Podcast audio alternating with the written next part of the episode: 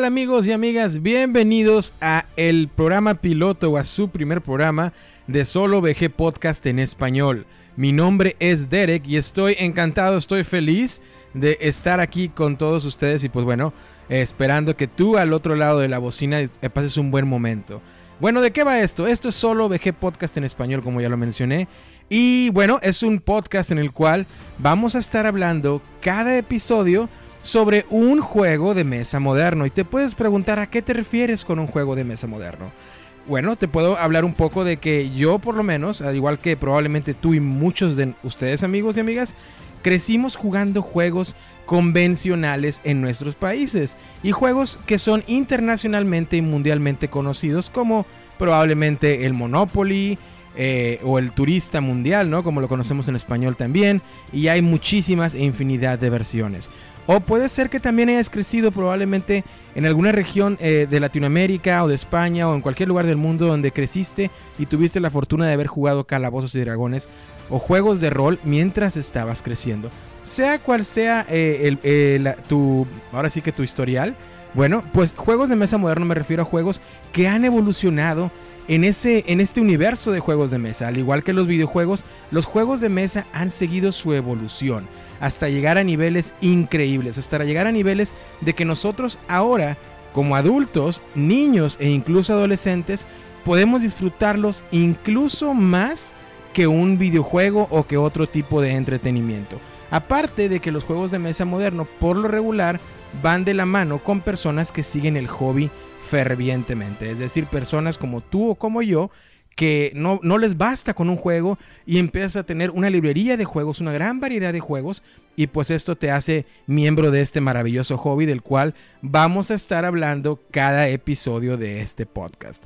Dejando eso en claro, en, en la categoría de los juegos de mesa modernos hay dos principales categorías, los juegos competitivos y los juegos cooperativos. Los juegos competitivos pues son aquellos, como ya lo mencionamos, que son, eh, tienen las, siguen la misma mecánica o la misma base.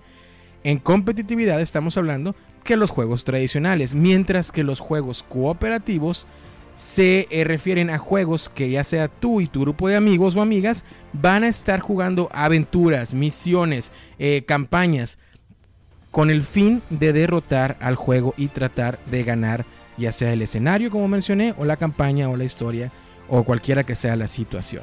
Ya ahora que te he dado esta introducción que tú probablemente ya conoces, pero en caso de que este sea tu primer eh, tu primera manera de acercarte al hobby, bueno, ya lo sabes, ya dimos la introducción.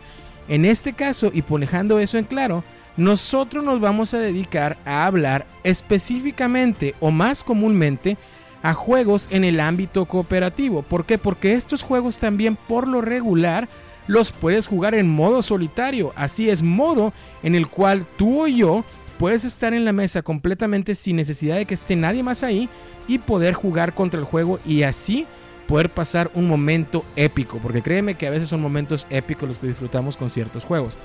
Mi formato que estoy haciendo para este podcast es el mismo que realizo en el programa de Solo VG Podcast. Solo VG Podcast es un podcast semanal que realizo en el idioma inglés, el cual lleva el mismo formato. Cada episodio hablo de un juego de mesa, te digo mis impresiones, hago lo que le llamo un audio unboxing o simplemente es abrir el juego por medio del audio para que te dé esa experiencia como si estuvieras viendo un video sobre el juego, pero sin necesidad de ver el video, obviamente. Y esto te da la posibilidad de poder estar conduciendo, de poder estar corriendo, de poder estar haciendo ejercicio, de poder estar haciendo cualquier otra cosa, e incluso jugando un juego de mesa y a su vez escucharlo. También es muy comúnmente que recibo eh, mensajes del programa de Solo Veget Podcast en inglés eh, de personas que están en el trabajo y aún así tienen la posibilidad de estar escuchando algo. Bueno, ¿por qué no si son fans del hobby poder disfrutar de algo que brinde al hobby también, pero en formato de audio? En, caso, en el caso de Solo VG Podcast en español, haremos lo mismo.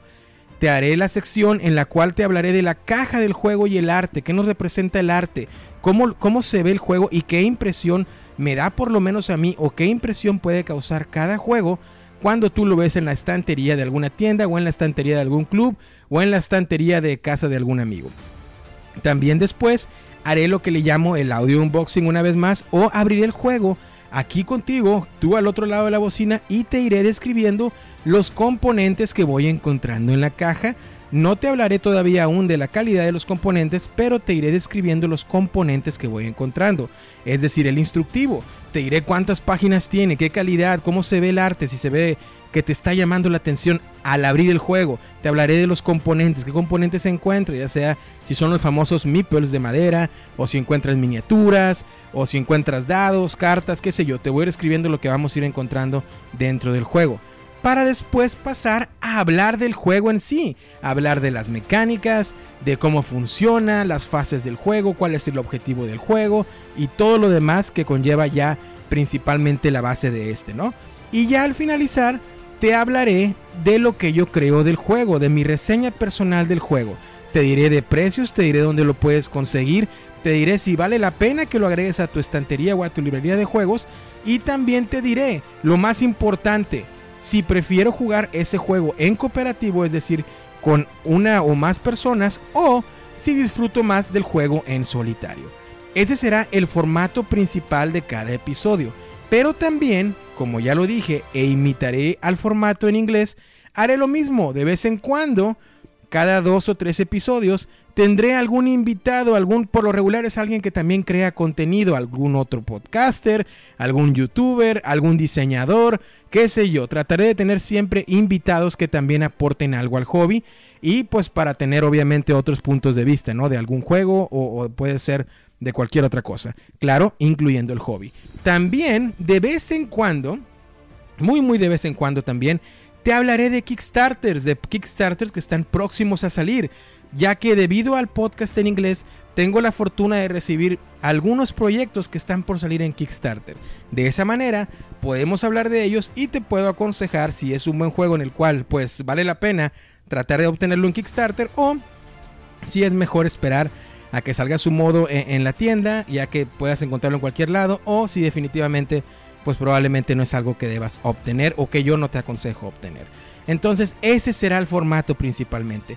También, porque tratamos de dar variedad a pesar de que nos enfocamos a los juegos en solitario, en el formato inglés manejo algo que se llama Solo with Friends, que se traduciría a solo con amigos. También tendremos ese episodio una vez por mes. Y en Solo con Amigos hablamos de un juego que no se pueda jugar ni cooperativo ni solitario. Un juego que necesariamente tenga que jugarse competitivo. Y de esa manera también daremos oportunidad a ese tipo de juegos a que ingresen a este podcast. Y ya que te he dado toda la introducción, que prometo no dártela así tan amplia en todos los episodios, vamos a hablar del episodio número uno, que es este. Este es el episodio piloto otra vez de Solo VG Podcast en español. Y antes de continuar, te quiero invitar a que me sigas en todas las redes sociales, en Facebook, en Twitter y en Instagram. Puedes encontrarme como Solo VG Podcast.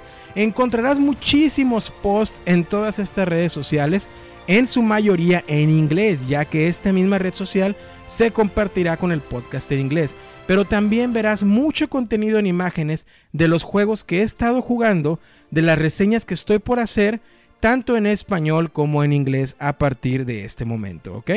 Espero que disfrutes este episodio, una vez más, episodio piloto o episodio número uno, en el cual te voy a hablar de un juego muy interesante.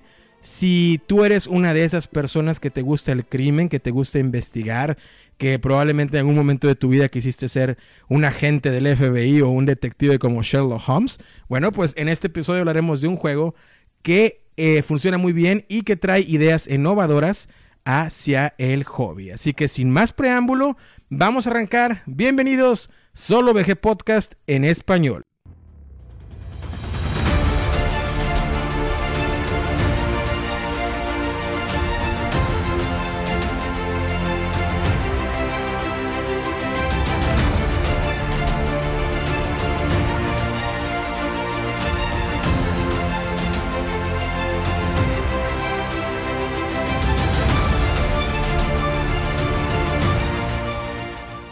Y ahora sí ya estamos listos para arrancar y otra vez mi nombre es Derek, bienvenidos a Solo VG Podcast en español, primer programa, programa de piloto, demasiado emocionado de que estar aquí eh, haciendo un programa eh, que tú puedas disfrutar al otro lado de la bocina y ojalá este sea de tu agrado. También debo decir antes de arrancar que te recomiendo escuchar otros podcasts que también son muy buenos. Te recomiendo, por ejemplo, escuchar Planeta de Juegos, que está grabado directamente desde España, con mi amigo Checho y mi amigo Luis.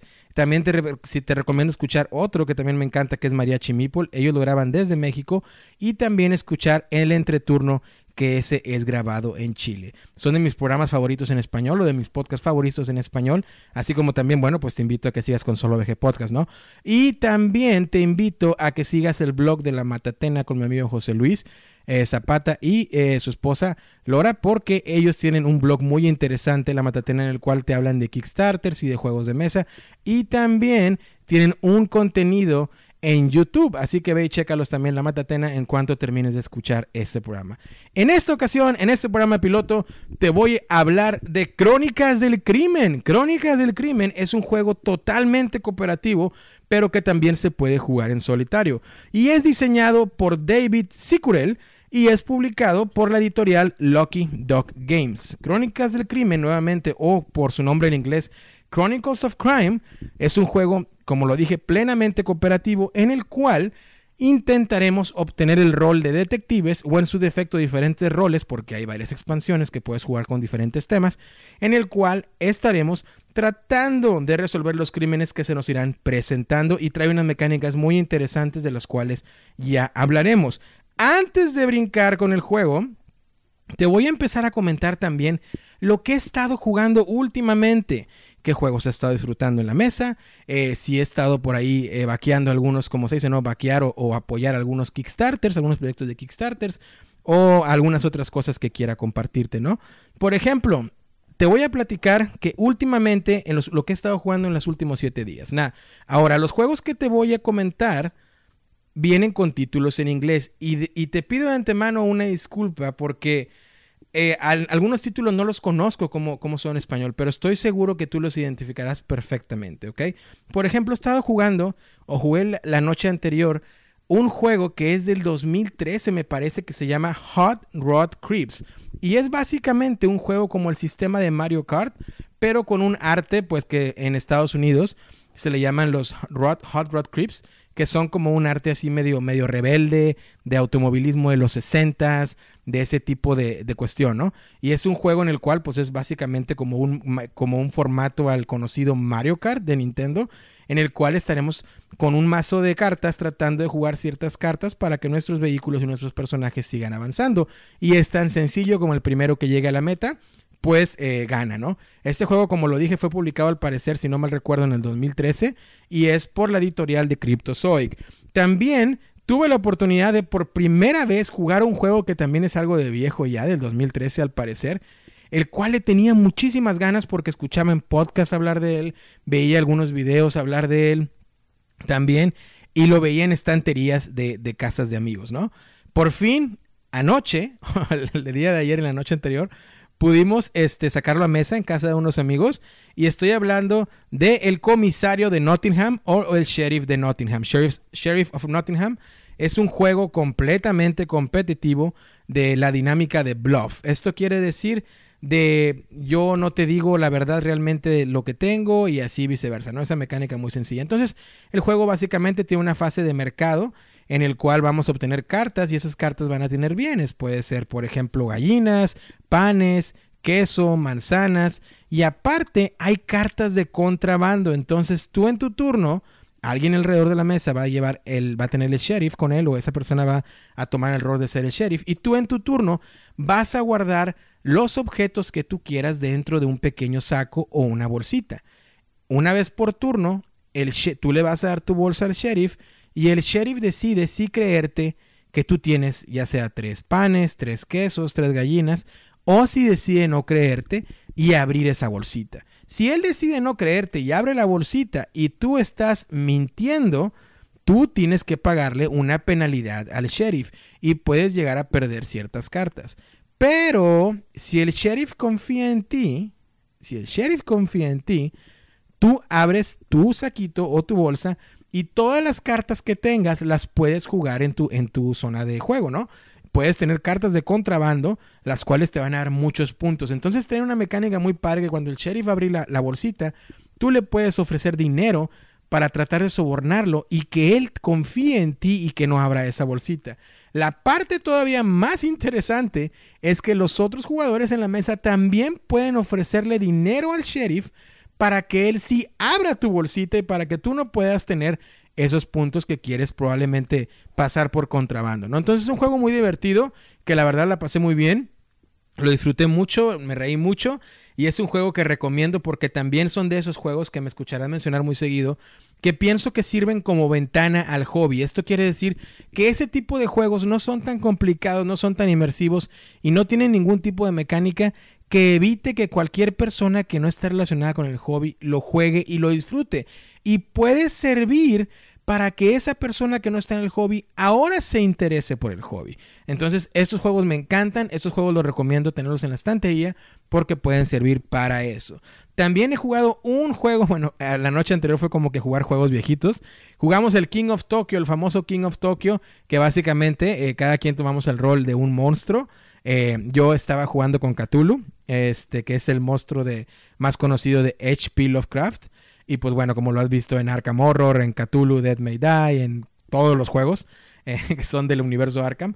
Yo era ese monstruo y simplemente la mecánica es ir a Tokio y tratar de destruirlo, tratar de destruir a los otros monstruos que están afuera de Tokio, que son los otros personajes, y tratar de obtener puntos de victoria. Muy sencillo. Lo que me llama mucho la atención y que de hecho lo estaba comentando anoche es cómo juegos tan sencillos como ese son diseñados por Richard Garfield y te preguntarás si en caso de que no sepas quién es Richard Garfield.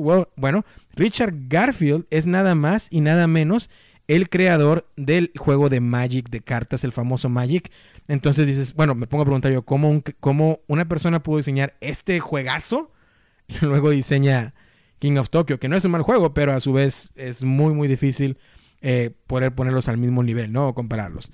También he jugado eh, Century Golem, Century Golem es lo que se le conoce como un engine builder o como si estuvieras construyendo tu propio motor que es el que va a generar los puntos durante el juego. Y básicamente tienes una loseta o una carta que más o menos del mismo tamaño una loseta en el cual tú vas a ir tratando de obtener recursos para después con esos recursos comprar más cartas que pueden mejorar el motor de tu juego de la mecánica y poder comprar más cartas con los recursos que vas generando para obtener puntos de victoria. Es un juego también competitivo y pues bueno, también lo disfruté mucho y la pasé muy bien. También otro juego que he jugado, ahora sí hablando en nuestro ámbito solitario o cooperativo, es el juego que te voy a mencionar que he estado jugando. Lo tengo desplegado en mesa ahorita porque quiero seguirlo jugando. Es probablemente el juego que más me gusta en solitario. Es mi número uno de juegos solitarios y espero poder hacer pronto un programa de él también. Estoy hablando de Mage Knight, el famoso Mage Knight diseñado por Vlada Chavatil. Y tengo la edición, la Ultimate Edition o la edición última que le llaman o la deluxe. Y lo he estado jugando. Para este no te quiero ni platicar de las mecánicas porque si ya lo has jugado sabrás o estarás de acuerdo conmigo. Que sí, es un deck building o un constructor de mazos. Y pero también tiene el formato de exploración o Dungeon Crawler también tiene dados que vas a tirar. También juega mucho con la matemática. Entonces, sabes bien, y si no lo conoces, bueno, ya lo hablaremos, que es un juego al cual necesitamos dedicarle un programa exclusivamente para tratar de explicar brevemente cómo se juega. Lo único que te puedo decir es que es un juego demasiado inmersivo, con componentes muy bonitos, eh, que tiene grandes, gran despliegue en mesa y que para mí es el número uno en juegos en solitario. He estado jugando Mage y de hecho lo, te, lo estoy viendo aquí ahora que estoy grabando el programa y me sirve de motivación, ¿no? Es como que la musa para, para estar hablando de, juegos de mesa en solitario. Eh, y he estado jugando de más juegos que, bueno, hay que, hay que apresurar a esto y hay que este, hablar de Crónicas del Crimen.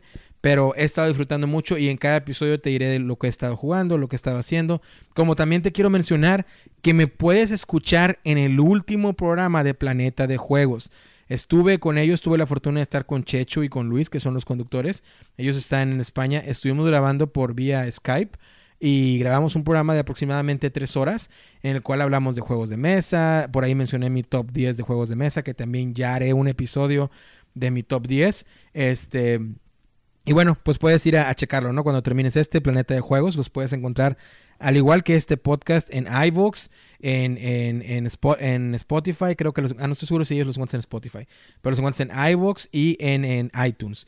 Y este podcast, por cierto, lo vas a poder encontrar básicamente en todos lados. También en iVoox, en Spotify, en, eh, iTunes, en TuneIn, en Amazon Music, en Google Play, en cualquier parte donde los, los podcasts puedan estar escuchados, vas a encontrar solo VG Podcast en español. Y ahora sí, te voy a hablar de Crónicas del Crimen o Chronicles of Crime. Y es nuevamente es publicado por Lucky Dog Games y es diseñado por el francés David Sicurel. Sin más preámbulo, vamos a empezar. Bueno, lo primero, la caja de Crónicas del Crimen. Es una caja desde que tú la ves llamativa. ¿Por qué? Porque tienes a ese policía como inglés, se pudiera decir, o europeo de espaldas analizando el pizarrón o, eh, una pared llena de pistas, llena de fotografías que se entrelazan unas con las otras. Y desde ahí ya te da la idea de qué va a ir el juego, ¿no? tiene esa, esa, ese arte que te llama la atención, así como cuando ves en las películas o en las series que una fotografía conecta a otra y pistas por acá y pistas por allá. Bueno, tienes la misma percepción en este juego. Y ahora, si volteamos la caja en la parte de atrás nuevamente, yo lo tengo en inglés, puedes tener ahí la descripción del juego que en efecto te llama o te dice que en el juego base estás en Londres y que han ocurrido varios asesinatos y que ahora eh, depende de ti poder resolverlos y traer a los culpables. También te dice que no necesitas leer las reglas, ya que es un juego que está guiado por una aplicación que puedes obtener en tu dispositivo móvil o teléfono celular o en tu tableta o en tu computadora, pero lo cual no recomiendo, te lo recomiendo más en la tableta o celular para que lo puedas disfrutar y ya te diré por qué.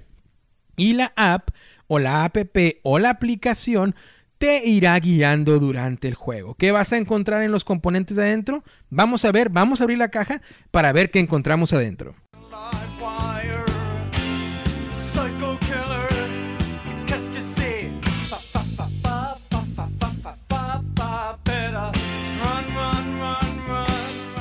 Muy bien, y ahora que estamos abriendo la caja, te diré que este juego también está recomendado para mayores de 12 años que se juegan aproximadamente de 60 a 90 minutos y que puede ser jugado de uno, como ya lo dijimos, modo solitario, hasta cuatro jugadores en modo cooperativo. Lo que encuentras adentro de la caja es el tablero principal, que es el tablero de evidencia.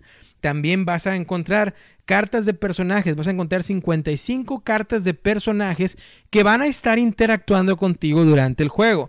También vas a encontrar 52 cartas de evidencia, que esas también van a estar aportando todo el jugo, todo el sabor al juego para poder resolver el caso que estemos tratando de resolver. Y también vas a poder encontrar un instructivo, el cual está muy bien explicado, el cual tiene un arte muy bonito, porque nuevamente este juego no necesitas leer tantas reglas, solamente te da la primicia o te da la entrada para que tú empieces a ingresar en el juego y puedas empezar a jugar desde ya y puedas empezar a meterte en esa inmersión del juego y en ese universo del juego y sientas que andas por las calles de Londres tratando de resolver un crimen al estilo Sherlock Holmes. También vas a encontrar 17 tableros de locaciones. Los tableros de locaciones funcionan excelente en este juego porque en cada tablero de locación puedes poner 3 a 4 cartas y el juego te va a ir diciendo en qué parte lo pongas y qué personaje vayas poniendo en cada locación. De eso hablaremos un poquito más en la siguiente sección cuando hablemos de cómo se juega. Y también encontrarás cuatro tableros que son los forenses o tus colegas detectives, tus colegas científicos que te van a ayudar a resolver el crimen. Vas a poder ir con ellos de vez en cuando durante el juego, durante el juego a llevarles pistas, a que te ayuden, a que te den consejos y demás cosas que nuevamente vamos a hablar ahorita en la sección de cómo se juega. Esto es lo que vas a encontrar. La verdad, los componentes son de calidad, le llamo estándar o de calidad regular. No es algo que digas tú, wow, los componentes definitivamente es lo mejor en componentes. No, son una calidad normal, una calidad estándar, pero funcionan muy bien con el juego. Así que sin más, vamos a, hablar, vamos a hablar y vamos a ver cómo se juega y después hablaremos si prefiero jugar este juego en solitario o cooperativo. Vamos a ver cómo se juega.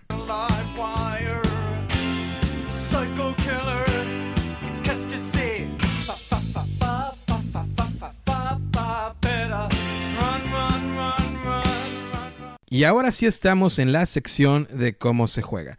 Bueno, Crónicas del Crimen o Chronicles of Crime es un juego, como ya lo mencioné repetidas, repetidas veces, muy sencillo pues de jugar, ¿no? Y realmente no necesitas que leer mucho las instrucciones porque, pues bueno, en cuanto te pongas a jugar, vas a ir aprendiendo con el juego. Lo primero que tienes que hacer es descargar la aplicación o la app en tu teléfono móvil preferentemente o en tu tablet o tableta también preferentemente ahí o ya si no en tu ordenador, computadora, laptop como le llames, pero vuelvo a repetir, lo ideal sería en una tableta o más aún en un dispositivo electrónico o un teléfono móvil.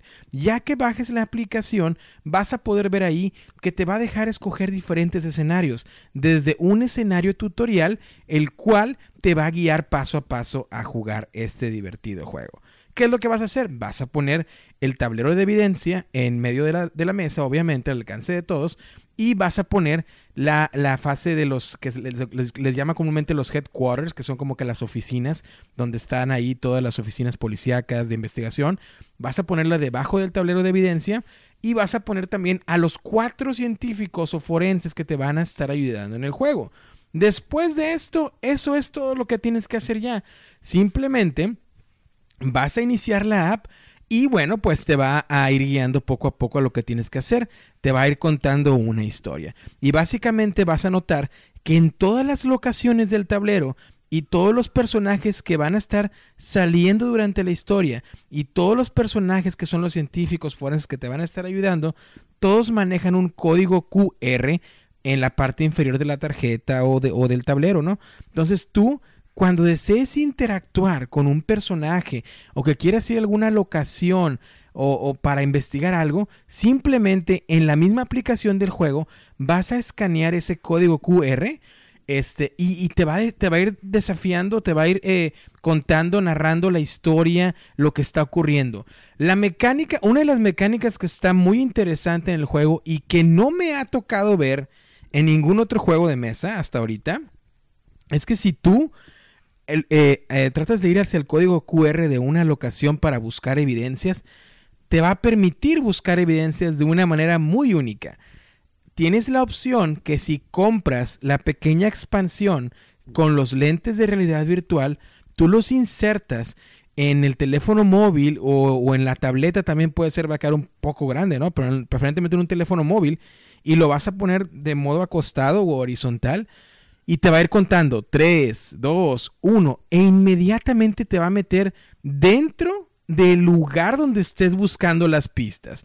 Entonces tú vas a estar volteando en 360 completamente, arriba, abajo, y vas a poder ver la locación. Por decirte algo y sin spoilearte mucho, contarte mucho de ningún escenario, si te dice que, no sé, vamos a poner algo, no sé, que se murió tal persona en el despacho, ¿no? En su oficina. Tú vas a la oficina donde hubo, donde alguien murió, o donde esa persona murió y simplemente le pones ahí en la aplicación buscar pistas y te va a poder, te va a instruir primero, te va a avisar que pongas los, los lentes de realidad virtual para que puedas verlo y te va, nuevamente te va a hacer el conteo 3, 2, 1 y vas a empezar tú a voltear por todo el cuarto y vas a estar en el cuarto, lo cual te da una sensación muy única de inmersión en el juego. Y tú vas a estar viendo diferentes pistas. Por ejemplo, nuevamente estamos haciendo todo este hipotético escenario para no spoilear. Vas a ver probablemente un arma, una pistola en el piso. Este, vas a ver un cadáver. Puedes encontrar libros, eh, una cámara fotográfica, eh, una, una, botella con contenido químico, eh, gotas de sangre. Lo que tú vas viendo, si lo estás jugando en modo solitario, tienes que memorizarlo porque luego cuando termines de explorar vas a tener como un minuto en tiempo real para explorar el cuarto. Cuando termines de explorarlo, va a haber un mazo de cartas en el cual tú vas a escoger las evidencias que tú viste en ese cuarto y las vas a desarrollar en el tablero de evidencia. Ya cuando hayas estado seguro de que encontraste todas las evidencias en el cuarto, entonces con la misma aplicación puedes escanear evidencia por evidencia para ver realmente cuáles te van a servir para la historia y cuáles no. Y la misma aplicación te va a estar diciendo, has encontrado una cámara, puede ser que haya sido utilizada para grabar el asesinato y esta sí ponla en la evidencia.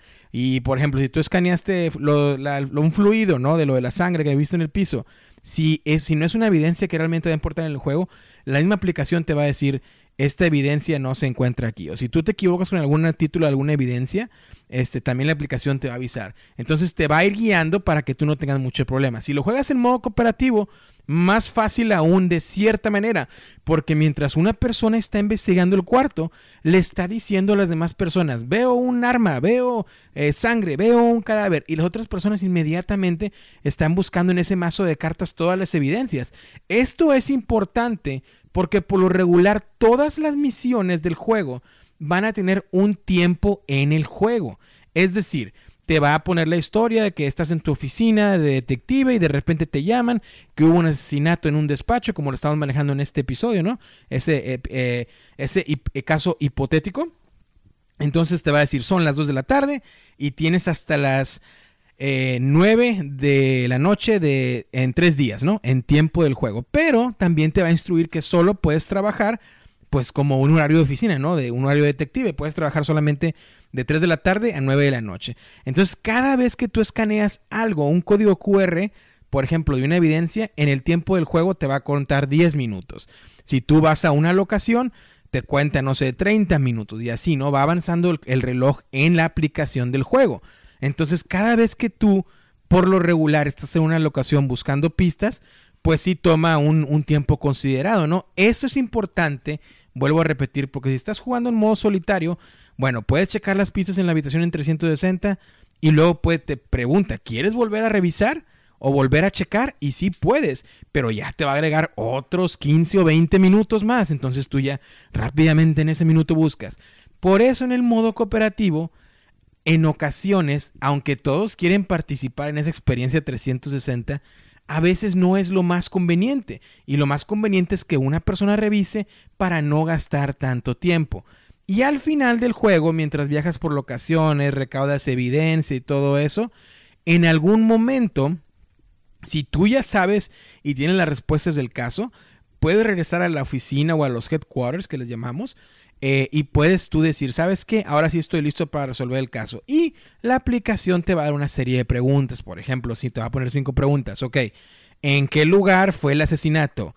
Y tú ya respondes, escaneando tu código QR en la locación que tú crees que fue.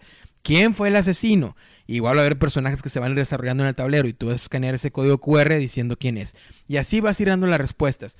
Si logras dar, creo que es el 70% de respuestas eh, correctas, te va a decir que sí, que pasaste esa misión, que está muy bien, que eres un detective y la historia va a continuar con siguientes escenarios porque tiene un modo campaña. Si no lo si se te acaba el tiempo, obviamente te va a decir que ya se acabó el tiempo, que tu jefe te está llamando a las oficinas, regresas a las oficinas y vuelves a meter o vas más, más bien vas a meter esas respuestas, ¿no? ¿Cuál es la ventaja y la desventaja de decir, bueno, me espero y trato de buscar más pistas o mejor lo hago lo más pronto posible? Es que entre más pronto posible y más tiempo de sobras tengas al final, pues van a ser puntos, un puntaje mayor a la hora de tu calificación de, de, la misión, ¿no? Entonces, así básicamente es como se juega. Puede ir cambiando mucho. ¿A qué me refiero? Que hay varias expansiones del, del juego. Por ejemplo, una de mis favoritas se llama Welcome to Redview o Bienvenido a Redview. Y es básicamente, me encanta, básicamente estar jugando una, una campaña del estilo de Stranger Things, del famoso, de la famosa serie de Netflix Stranger Things. Es muy parecido, te cuento sin spoilearte mucho, es un grupo de adolescentes. Aquí la mecánica cambia un poco porque tú escoges un personaje que va a ser el tuyo y aparte te va a dar un dado, un de seis caras o un de seis que con él vas a estar haciendo pruebas durante el juego. el juego te va a estar poniendo test o pruebas y tienes que tirar cierto número en tu dado para poder pasarlas. Entonces juega un poquito con el roleo, ¿no? Estás como que roleando un poquito durante el juego. Aparte, cada personaje utiliza ciertos eh, como snacks, ¿no? Como dulces que ellos consumen, que son energías. Y esos dulces o, snacks que tú consumes, pues te pueden ayudar para volver a tirar el dado y así. Y aparte, cada personaje eh, tiene cierta habilidad si es más este, influyente eh, para encontrar pistas o si es una persona que es mejor para encontrar pistas, otro que es mejor para, para estar habilidades como trepar o brincar o así, otro de que es mejor para escabullirse o más inteligente. Entonces, cada uno de los adolescentes que, con los que juegas tiene diferentes características y juega mucho con el roleo. esa expansión está muy buena y es la única mecánica que cambia. Otra expansión que, que juega exactamente igual que el juego base es, por ejemplo, otra que se llama Noir. Y esa Noir es como unos detectives de los años 50, 40 por ahí. Este, y pues igual, ¿no? Estás, tratando de investigar casos. La aplicación con el juego base tiene la parte de que te va a incluir, creo que son cinco, cinco escenarios más el tutorial. Aparte, si compras los de realidad virtual, los lentes, que no son muy caros, eh, también vas a tener otro escenario extra que te va a incluir ahí. Y creo, no estoy muy seguro con el número, pero creo que puedes comprar cinco escenarios más por medio de la aplicación. Y luego puedes empezar a obtener las expansiones. Crónicas del Crimen también últimamente Hace poquito acaba de terminar su Kickstarter, en el cual te incluyó tres expansiones más. Creo que lo que se le llama Late Pledge va a salir dentro de poco, porque hoy estamos grabando el domingo 3 de mayo. Eh, esperemos que esté al aire también este domingo mismo el episodio. Pero para que estés al pendiente, porque no tarda mucho en salir el Late Pledge, que es donde puedes dar como que el último empujón para poder vaquear este proyecto. Y básicamente es como se juega Crónicas del Crimen, como les digo. Muy sencillo. Eh, tiene el aspecto de que no tienes que saber leer todas las instrucciones porque el juego o la aplicación te va a ir guiando. Y lo que comentaba de la diferencia entre la tableta o en el dispositivo móvil o celular es pues que en el dispositivo móvil o celular vas a poder usar los lentes de realidad virtual y tener esa inmersión, ¿no? Si lo juegas con la tableta, un ordenador o computadora, simplemente vas a ver o poder manobrear, o ¿cómo se diría? Bueno, sí, moverte, ¿no? Dentro del despacho, en este caso que pusimos, o de la locación, pero no tienes ese nivel de inmersión que tienes con los lentes de realidad virtual. Y básicamente esto es, así es como se juega. Y ahora que hablamos de la mecánica y de todo eso, déjame decirte en la próxima sección qué opino del juego, si te lo recomiendo en modo solitario, si te lo recomiendo en modo cooperativo, o si no te lo recomiendo, y eh, más o menos cuánto cuesta y dónde lo puedes conseguir. Así que vamos a la siguiente sección para decirte lo que pienso del juego.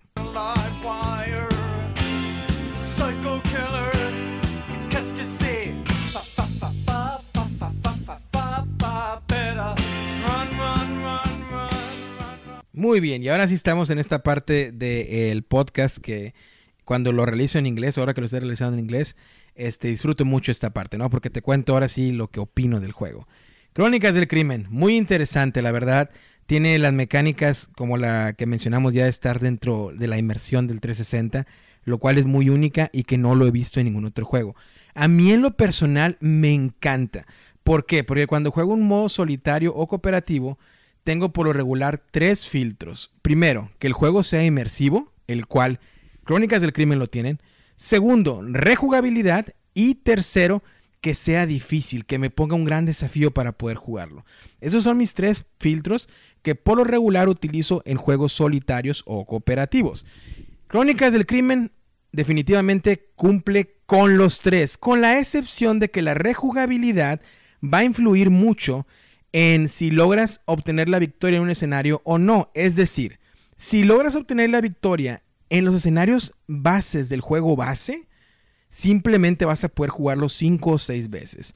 Y ya va a depender de que compres las expansiones para el juego base. Entonces, por ese lado, la rejugabilidad, la rejugabilidad está ahí, pero no del todo. Porque, pues bueno, es como si lo paso, vamos a suponer, si tengo el juego base solamente, ¿verdad? Sin ninguna expansión y solamente compro tres o cuatro, tres o cuatro escenarios más, pues sí lo voy a poder jugar probablemente unas siete u ocho veces, que es un buen número para un juego, la verdad.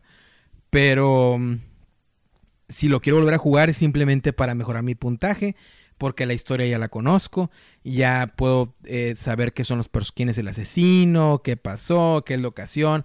Entonces, de cierta manera es como que, pues, hacer un poco de trampa al juego. No es como ver una película que que ya la viste y la vuelves a ver y así.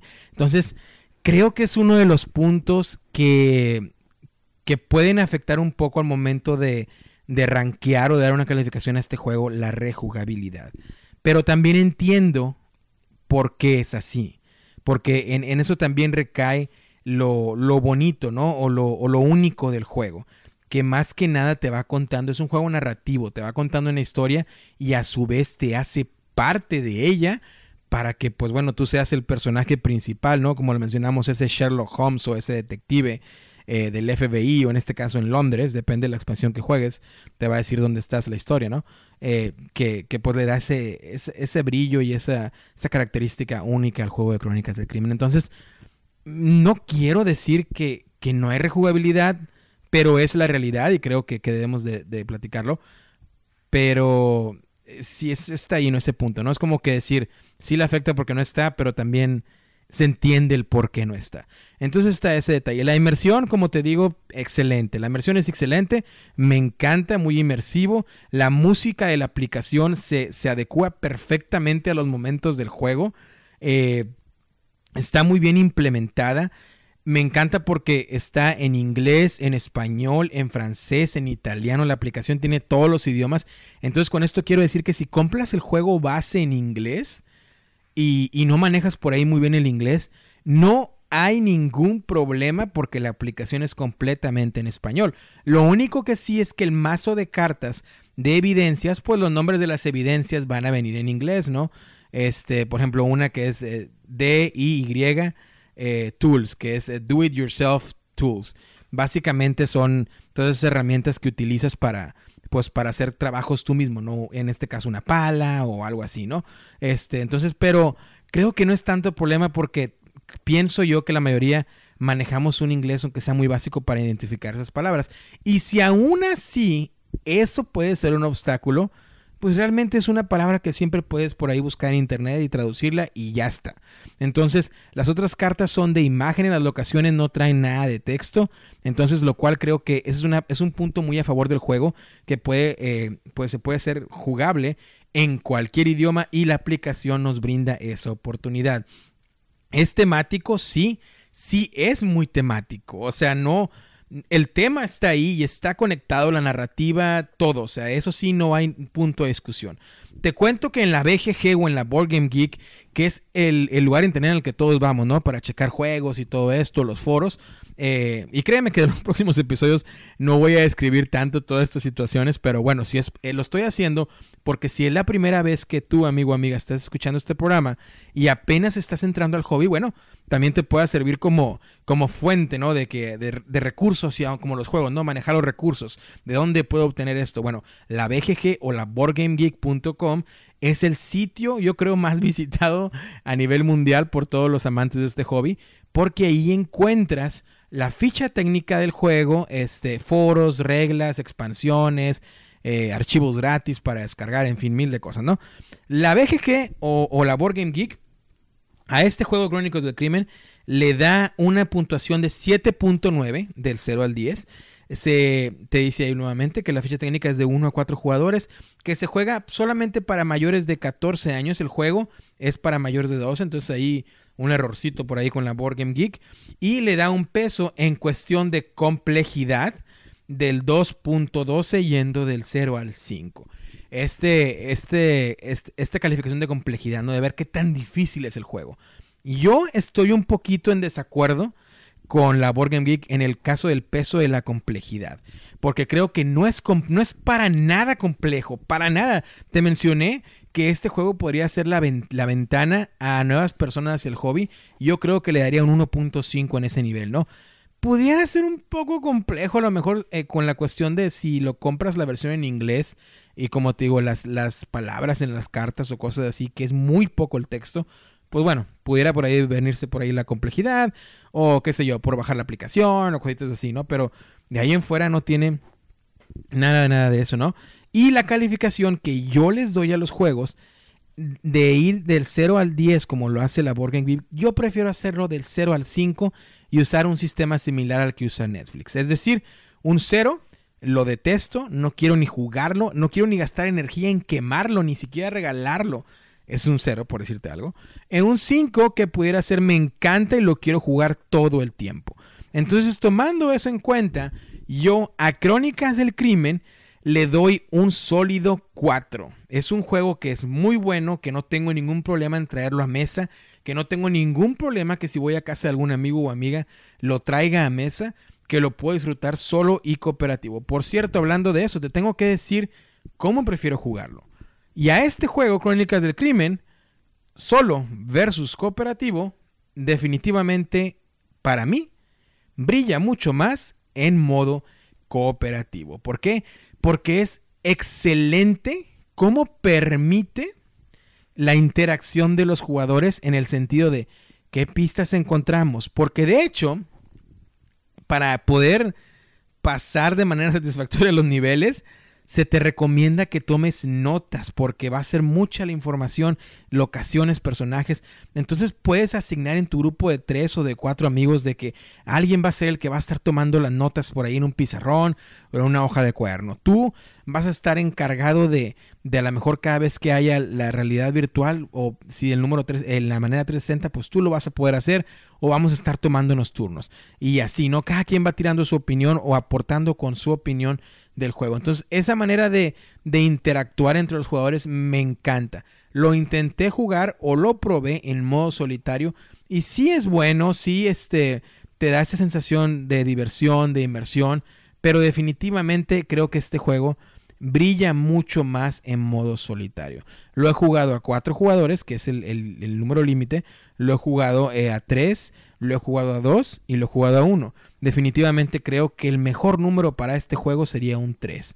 No cambia mucho, ni se alarga, ni nada de eso si lo pones a 4, pero por lo menos yo disfruté la experiencia de tres jugadores un poco más.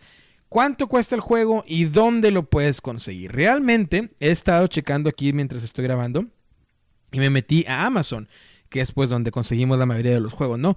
O la manera más fácil internacionalmente de conseguir los juegos, porque pues está Amazon México, Amazon Latinoamérica y demás, ¿no? Amazon Europa, Amazon España.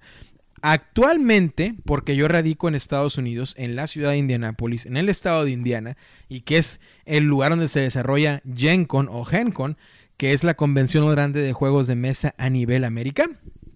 Actualmente el juego Crónicas del Crimen se encuentra con un valor de 35 dólares hoy, eh, mayo 3 del 2020, pero maneja un precio que usualmente está en los 40 dólares americanos y cada expansión varía a unos 20 o 25 dólares americanos, depende de la que tú quieras. También los, lentes de, de realidad virtual están en un valor aproximadamente a los 15 dólares americanos. El otro juego que se le pudiera comparar un poquito con Crónicas del Crimen es Detective de Portal Games. La verdad, yo jugué los dos y Crónicas del Crimen para mí es mucho mejor juego que Detective de Portal Games. Y la verdad me decepciona un poco decir eso porque yo soy súper fan de Ignacy Trashevich, que es el diseñador de, o el diseñador y publicista de Portal Games, eh, creador de otros grandes juegos como Robinson Crusoe o First Martians. Y, pero bueno, lo tengo que decir que este juego por lo regular lo ponen a competencia con Detective, pero para mí Crónicas del Crimen es mucho mejor. Así que pues bueno, esto fue Crónicas del Crimen, Chronicles of Crime de Solo VG Podcast en español, en este programa piloto o primer programa de el podcast. Una vez más, te vuelvo a mencionar que este va a ser un podcast que voy a tratar de hacer semanal, en el cual te voy a hablar de un juego de mesa, te voy a, decir, describir todo sobre ese juego de mesa, así como lo hicimos el día de hoy. Y va a haber otros programas también en el cual voy a tener invitados, invitados del medio, del hobby. Y vamos a platicar también de un juego, pero también de temas interesantes. Va a haber otros programas que te voy a hablar de Kickstarters. Y va a haber otros programas en los cuales te voy a hablar de un juego que no es ni cooperativo ni solitario. Y nuevamente ese va a ser el solo BG o el solo con amigos. Así que, pues bueno, también te recuerdo que me puedes seguir en todas las redes sociales como solo BG Podcast, otra vez solo BG Podcast, eh, en Facebook, en Instagram y en Twitter. Estoy bien activo ahí y espero sobre todo, porque este es el primer programa, espero que por favor puedas mandarme un comentario por ahí para estar seguro que pues bueno, que esto va saliendo bien, ¿no? También recuerda que puedes escucharnos en, en iTunes, en TuneIn, en Spotify, en Google Play, Amazon Music, iVoox, donde sea que los podcasts se pueden escuchar, ahí puedes escuchar a Solo VG Podcast en español. Y también te invito, ¿por qué no? Si quieres escuchar el Solo VG Podcast en inglés, que lo cheques, ya que por ahí tenemos actualmente 61, 62 episodios. Y pues bueno, ojalá también los puedas disfrutar, ¿no? Esto ha sido todo. Muchas gracias por escuchar. Y pues bueno, nos veremos la próxima semana, ¿no? La próxima ocasión con otro juego, con más diversión, más juegos de mesa y pues bueno, ha sido todo. a disfrutar, mantente seguro, sobre todo en estos tiempos que desafortunadamente son tan difíciles, y nos escuchamos hasta la próxima.